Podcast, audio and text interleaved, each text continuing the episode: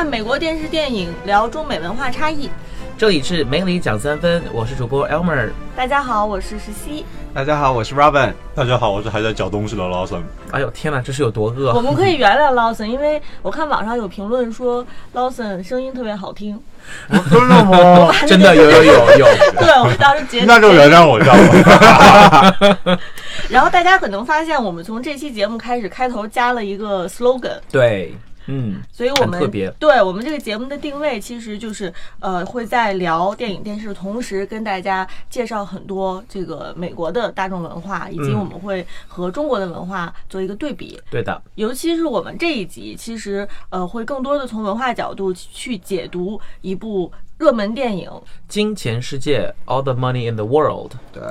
这个《金钱世界》这部电影是 base 在美国的一个真实的一个绑架案的呃富豪绑架案这个案件的事情上，然后改编而成的。对，有点类似于好像九十年代的时候，香港有一个叫。呃，李克强啊，不是张克强绑架案吗？张克，哎，我们要被讲了吗？张克张克强绑架案的，呃，就是也是属于咱们华人界的一个富商的儿子被绑架这样子。金钱世界讲的是咱们美国的这个 Getty Family。对对。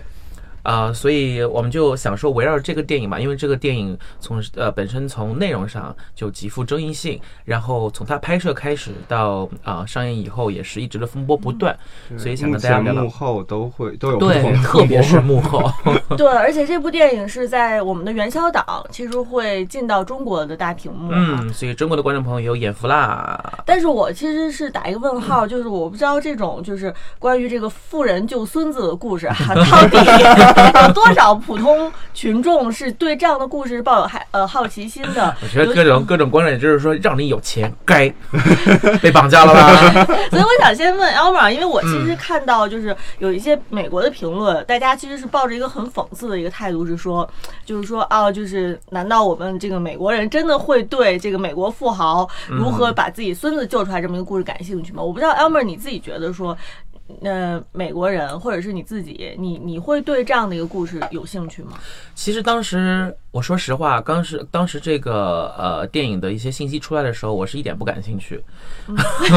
我想说，其实 Getty 这个 family 在美国虽然有名吧，但是就是基本上已经没有什么热度了，很少再有人会讨论这件事情，还有他们家庭了。嗯，然后呢？呃，我是觉得同期还有一些特别其他的一些电影，我想看，所以就把我想看《金钱世界》的这么个一个欲望给冲淡了。我对于我而言，其实我并没有非常在关注这部电影，倒是后来他那个起到了一些，就是他。也很多风风波发生，特别是幕后的风波发生了以后，我反倒对这这部电影哎肃然起敬的感觉，有一些有一些兴趣了哈。那咱们就是说到这个 Getty，他作为一个超级富豪，其实我们平时从这个新闻报道当中会经常就是看到各种就各国的超级富豪这个出现在我们的新闻当中哈。比如说像这个呃，当然我们每年其实都会有这个福布斯所谓的这个对排行榜，对吧？其实每年这个排行榜一出来之后，大家其实都会挺关心的。对。所以就比如像 Getty，他当然你说他其实已经过气了啊，他已经很，就是一个其实很老很老的一个富豪了。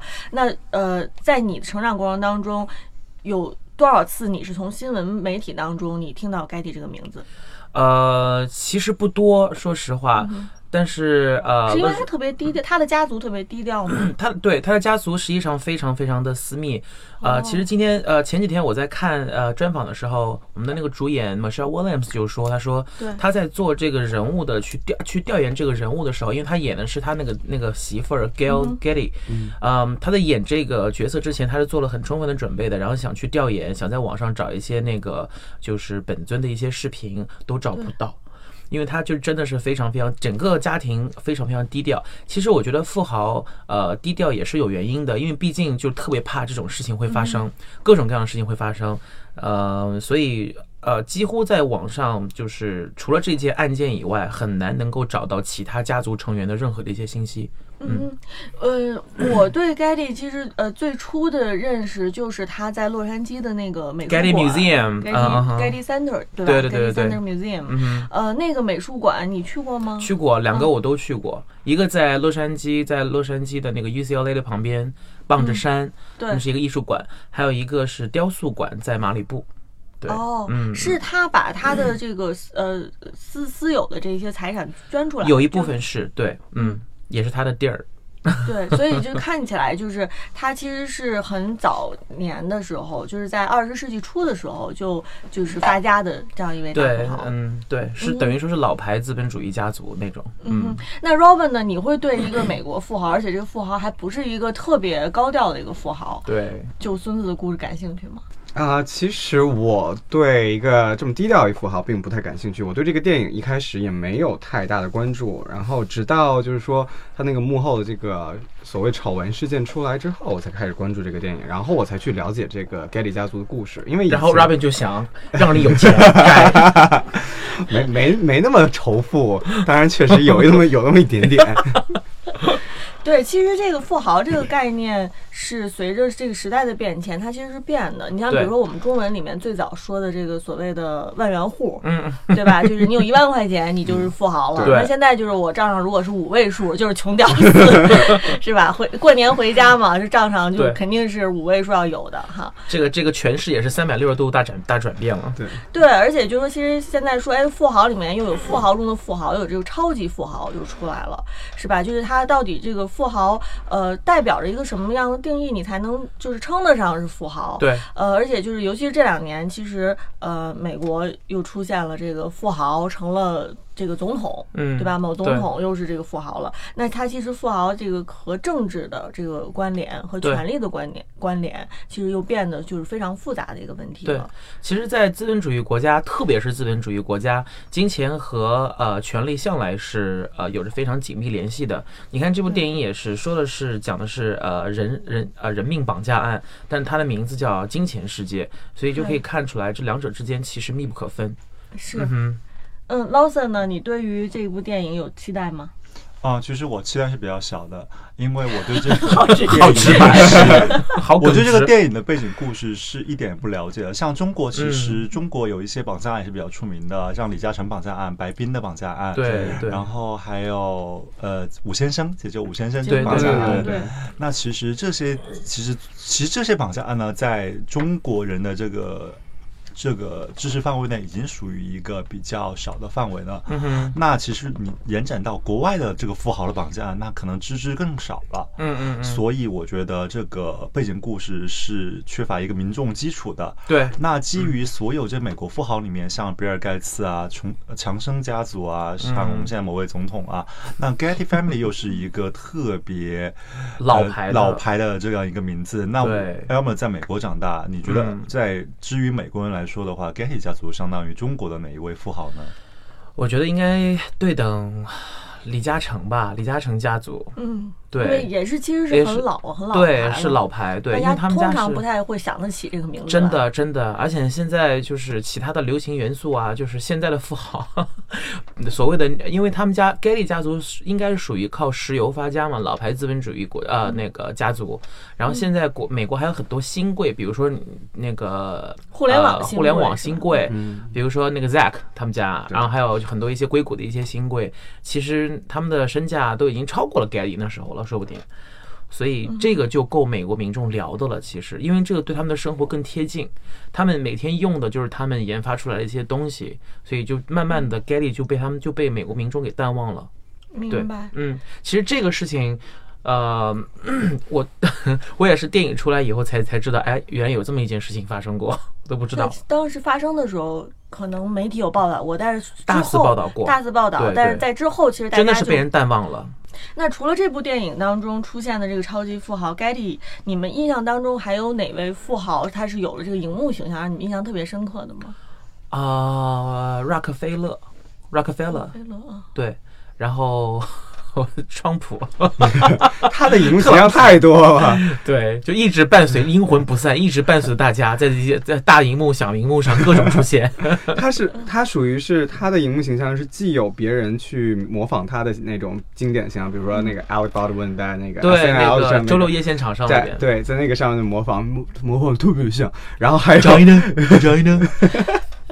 然后还有就是他自己也出演过好多的电影电视剧，他自己也也我印象中是电电影，那个《小鬼当家二》，他在那个酒店里，他是遇到男主角，还给男主角指路，那是他第一次，那是我第一次见到他哦哦在电影大哦哦荧幕上。嗯，我想起了一个就是特别经典的这个荧幕形象，是这个传媒大亨黑白片最经典的那一部，是美国历史上最伟大的电影之一。哦，你说的是那哦那个呃，Citizen Kane 是吗？哎，C 对对，公民凯恩，公民凯恩，公民凯恩其实他当时是报呃这个报业大亨嘛，他也是当时其实是一一个富豪了，而且里面那个公民凯恩里面呃表现出来他那个。巨大的他的那个豪宅的那个，嗯，那个叫叫那个，哎呦天哪，我突然忘了叫，呃，Hertz Castle，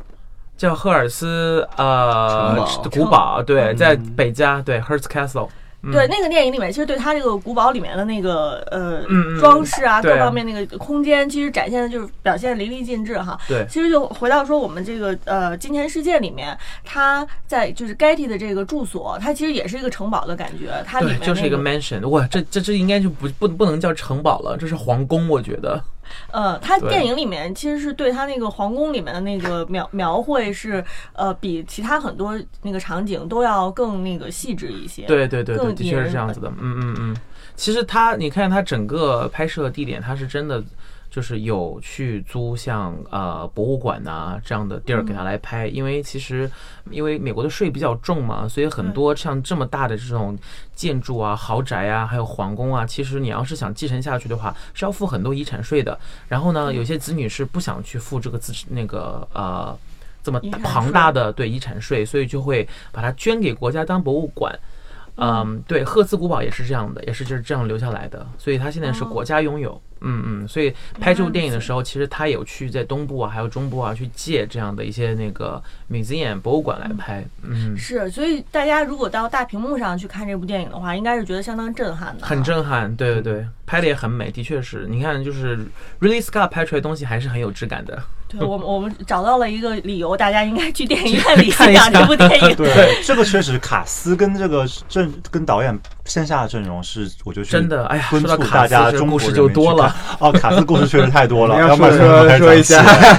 对我首先说一下，就是我们先说一下这个最大的风波，我们也就不卖关子了。最大的风波其实就是咱们的那个 Kevin Spacey，在他的性丑闻爆出来以后，然后被这个 Really Scott 咱们的制作人加导演就直接换掉。当时换他的时候，其实这部戏已经拍完了，并且第一档预告片已经发出来了。但是由于呃他的这个丑闻，制作人还有片方。怕对票房的影响，所以就直接把它换了，整个戏份全部重拍了，然后请到了我们的那个大牌影帝、老牌影帝 Christopher Plummer 对去演这一部戏，然后老头子也是非常的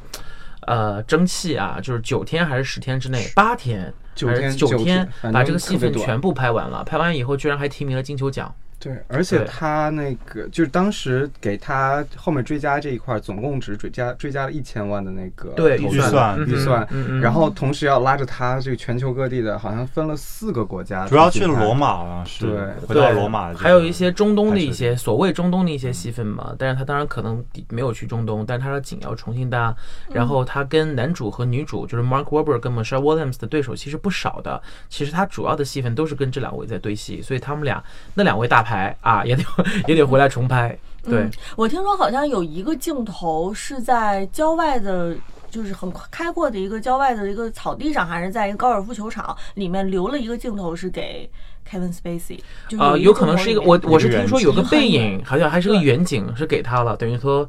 等于说是，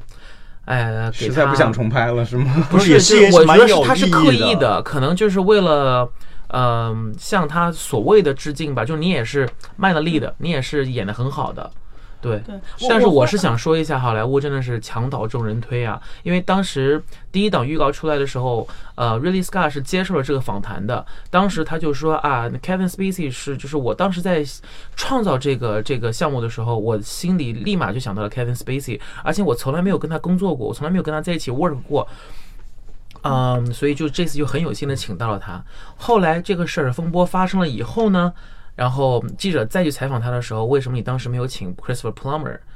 请了 Kevin Spacey？然后他就说：“哎呀，其实当时我的第一人选是 Christopher Plummer，我也不知道为什么当时就请了 Kevin Spacey，真的很讽刺。”对，而且就是两个人当时都去试了戏的，但还是选了 Kevin Spacey。那其实 Kevin Spacey 大家也知道，年纪并没那么老。对那其实在这个电影中，这个七八十岁的一 Getty 个对的年龄应该是八十岁的样子。嗯嗯那 Kevin Spacey 为了演这个角色，也是以五十多岁的这个年纪去演，那化了很多的妆。对你在里面可能看到一个 Kevin Spacey 一个非常不同同的形象出现。嗯那大家可几乎可以预测啊，如果这个电影是如期的上映，Kevin Spacey 来演没有这个丑闻的话，多少在奖项上应该也是有一定的斩获的。对。对，嗯。但是我我怀疑是不是导演是最早也是看了那个我们中国观众喜闻乐见的《纸牌屋》，他他就是看了《纸牌屋》，他就是觉得嗯就他这个形象跟他所要的这个 Getty 这个富豪的形象其实挺贴切的，所以当时就他在他说他在创创创作这个剧本的时候，然后在呃在酝酿这个项目的时候，其实他第一人选就是 Kevin Spacey，但是后来嘛。你说这个墙倒众人推是吧？事件出来以后，他的新闻稿发出来，他又说啊，那我的第一人选是 Christopher Plummer。我也能理解，因为你作为一个 producer 吧，作为一个导演或作为一个 producer，这是你的项目，这是你的宝贝，就是你不想因为某一些外外部的一些因素，呃，使它成为一个败笔。所以我觉得我也能理解，但是就真的是因为我不想做太多的对 Kevin Spacey 个人生活的评论，但是我很同意 Lawson 刚才说的，就是如果他真的今年是他演的话，我觉得他的奖项也是会有一些提名的。嗯，嗯，而且这个 Christopher Plummer 他的表演，我看报道是和 Kevin Spacey 当时最原初的表演其实是呃风格差别是非常大的。对对对对。对，Kevin Spacey 出来的感觉，呃，导演说是就显得是更冷酷的。对。但是后来我们看到的这个 Plummer 这一版，它其实有一些感觉是更人性的一些更对。有，对但灰色空间。其对，其实我特别特别想看 Kevin Spacey 那个版本，因为当时 Ridley Scott 把 Chris Chris Plummer 拉来以后，他说你要不要把那个 Kevin 的那个片段重新看一下，看一下以后，然后找个感觉，然后他拒绝了。对，当时他就说说那是嗯。他的戏，不是我的。然后他就说不想受到他的影响，对，我要用我的方式去。演。对，对，啊，是，所以是一点都没有看的，一点都没有看。但是其实 Plummer 还是有一点的优势，因为他因为他年龄比较大，他是八十八岁来演的这个，嗯。那其实，在六十年代，他就有幸在伦敦的几次 party 上有见到过这个 Getty 哦 Band，，本本尊，对对。本尊，所以是多了一些很直观的一些感受。嗯嗯嗯，的确也是。那呃，我们刚才说了 Kevin Spacey，说了 Plummer，大家呃，你们自己觉得说有哪些明星是他还是适合，也是适合演这种超级富豪的，也是适合塑造超级富豪的这种形象的？其实我觉得今年的大热门 Gary Oldman 就很适合演富豪，而且我觉得如果 Gary Oldman 来演 Getty 的话，也是可以成功塑造的。我个人来说啊，我真的很喜欢他，而且我觉得他是一个非常多元的一个一个演员。他除了演正剧啊、drama 呀、之外，他其实也是个非常好的喜剧 演员。所以我觉得这样的演员就是完全可以胜任 Gary Oldman。嗯哼，我认为就是咱们在那个《冰与火之歌》呃，就是《权力游戏》里面饰演那个 Tywin Lannister，就是兰尼斯特家族那个老爸的那个老头，不知道为什么每次见到他，我就觉得他肯定特别有钱，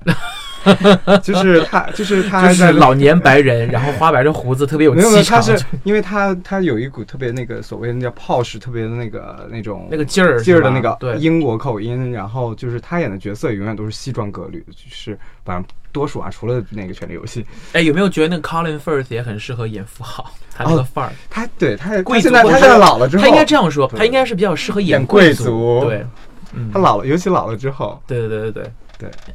但是其实我觉得这部戏还有一个特别值得讨论的地方，就是后期爆出来以后，呃，就这么个新闻爆出来以后，又发生了一个咱们这个节目一直在跟随的一个话题，就是好莱坞的性别歧视对好莱坞的这么一个男女呃这个呃薪水不均等这样子，因为其实这样子的，就是当时。呃，因为涉及到 Crystal Plummer 要重新拍，之前我刚才说到要两位要呃男主和女主都要同时回来跟 Crystal Plummer 对戏，他们俩必须回来重拍。那么 Michelle Williams 接到这个电话以后，就非常配合的说，呃，我行可以，我哪怕我不去度假，我回来愿意演。然后他其实也没有拿额外的这么呃一个薪水，就是每天八十美金，以八十美金一天，他这个身价，Michelle Williams，这个连餐补都算不上吧？买对盒饭够吗？我不想说某一些国内的一些啊那个二三线的演员，一天的餐补都不止这个吧，对啊，所以他是以一天八十美金的报酬来去重新。拍这部戏补补戏，但是我们的男一呢？我们男一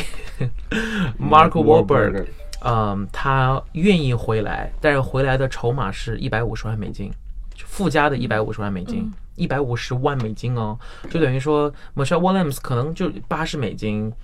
呃，这是多少？零点零点零点多少都都算不上吧。而且关键是，呃，很恶心的一点就是 Michelle Williams 根本不知道他跟那个 Mark Wahlberg 之间的差距这么远，就是自己是八十美金一天，然后他也不知道 Mark Wahlberg 拿了就就为了重新回来补拍这个戏份拿了这么多钱。这个应该一般来说也都是保密的吧？这个应该是保密的，但是后来怎么样去呃怎么爆出来的，我觉得可能呃里面也有一些内幕，说实话。但爆出来以后，Michelle Williams 的确他自己就是感觉很非常的 surprise，也很也也很失望，就会觉得就是哪一年了，因为大家一直在说这个事儿嘛，然后居然还是发生在自己身上了。嗯，对你像 Williams，他一开始就是能够呃这么支持这个电影的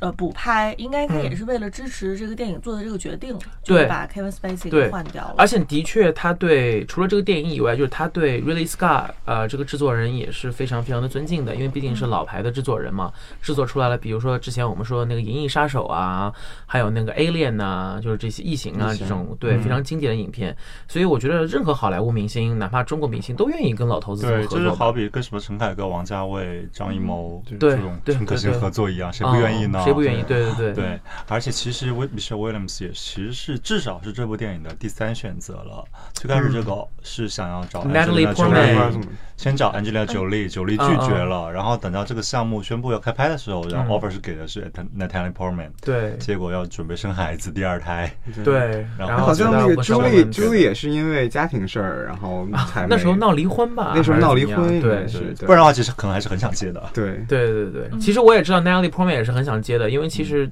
就是这么大体量的一个导演，还有那个制作人，我觉得好莱坞的任何那个呃层次的明星都非常想去合作。对对，但是我其实是没有办法想象这个 Michelle Williams 呃演表现的这样一位角色，他由呃安吉丽亚·朱莉演是什么情呃是会是表现成什么样子啊？因为我感觉就是呃他里面这个角色其实是已经是离婚的，嗯这对个其实这个豪门的前。呃，前媳妇儿前儿媳妇儿媳妇儿，而且他其实并不是说是过着一个特别特别呃奢华的一个生活，她其实嗯相对来说还是一个比较朴素的这么一个妇女的形象。然后我我是没有办法想象，就是 Angela 朱莉她塑造出来的，能不能把这样的一个定位的一个角色塑造这么精确？没错，而且我觉得我我个人认为 Angelina Jolie 那一双那个香肠嘴真的是太抢戏了，就是每次她在演戏的时候，如果她演的不是那种惊艳的美艳的那种形象的话，我总是被她的那个嘴唇带出戏。其实我对心里边觉觉得最适合的还是 Natalie Portman。嗯，我因为我觉得她整她就整个人物的人设，还有整个人物的形象吧，因为她毕竟是一个前百万呃，就是那个亿万富豪的这么个媳妇儿，她不管怎么样的话，也算嗯美国的半个贵族吧。我觉得 Natalie Portman 是有那么个范儿，有那么个劲儿的。所以在我脑海里边，我觉得应该 Natalie Portman 来演这个角色。当然了，我也不是说 Michelle Williams 演的不好，但是如果是我的话，我也会选 Natalie Portman。对，而且我以前还好像没有没有看过，就是波特曼他演过那个母亲啊这种角色，尤其这种稍微上年纪一点的，好像很少。呃，哎，他在第一夫 Kennedy，有有有，哦那个第一夫人她是她是个母亲，对虽然她跟孩子之间的互动不多啊，对，所以也我还也挺期待是他的。然后我我对，当然我觉得我对那个 Michelle Williams 的这个角色也，我看了一些 trailer，我觉得他塑造也是有他的那个方式方法的。而且他他好像是呃操着某一种某一种口音，我觉得他不是纯正的就是非常普通那种美国口音，好像他有一些那个美国东部啊或者是 Jersey 啊哪哪哪哪一方面的那种口音，好像对我来说对印象还挺深刻的。对，Michelle Williams 也是个非常优秀的女演员了，的确嗯。嗯，但是马马克·若伯格所饰演的这个前 CIA 的特工，呃，我看的时候，我倒是感觉这个他表现的就是一般般啊，我觉得。然后后来还拿了一百五十万，他这个我就不得这个我就不得不说到，美国的经纪公司真的是非常非常 powerful，真的是非常有有，特别是呃在男演员的代理上面，真真的是非常非常的给力啊！你看，你看 Mark Wahlberg 这个角色，你说他不演的话，他完全可以不演，但是没有他还真的不行，所以他们必须答应这个一百五十万，而且他们后来就是爆把这个事儿爆出来以后，Mark Wahlberg 的经纪公司还有一些那个他的团队都出来说，其实这个价格对于他来说已经是打了非常大的折扣了的。就是也是看在这部电影的份儿上，然后看在 Really Scott 老爷子的面子上，才给了这么低的一个价位。呃，当然了，就是呃，你说这个事儿，Really Scott 老爷子不知道吗？他肯定知道付了 Michelle 多少钱，付了 Mark 多少钱，但他并没有把这个事儿戳破。所以我觉得，就是男女不平等这个事儿，在好莱坞其实还是挺严重的。其实他这个会不会有可能是，其实他都是用自己的那个，呃，就是斯科斯科特老爷子是靠自己人格魅力去跟这两个人谈的。嗯。然后，只不过 Michelle 那边可能更好说话一点，然后结果正好撞到这个枪口上。一定是，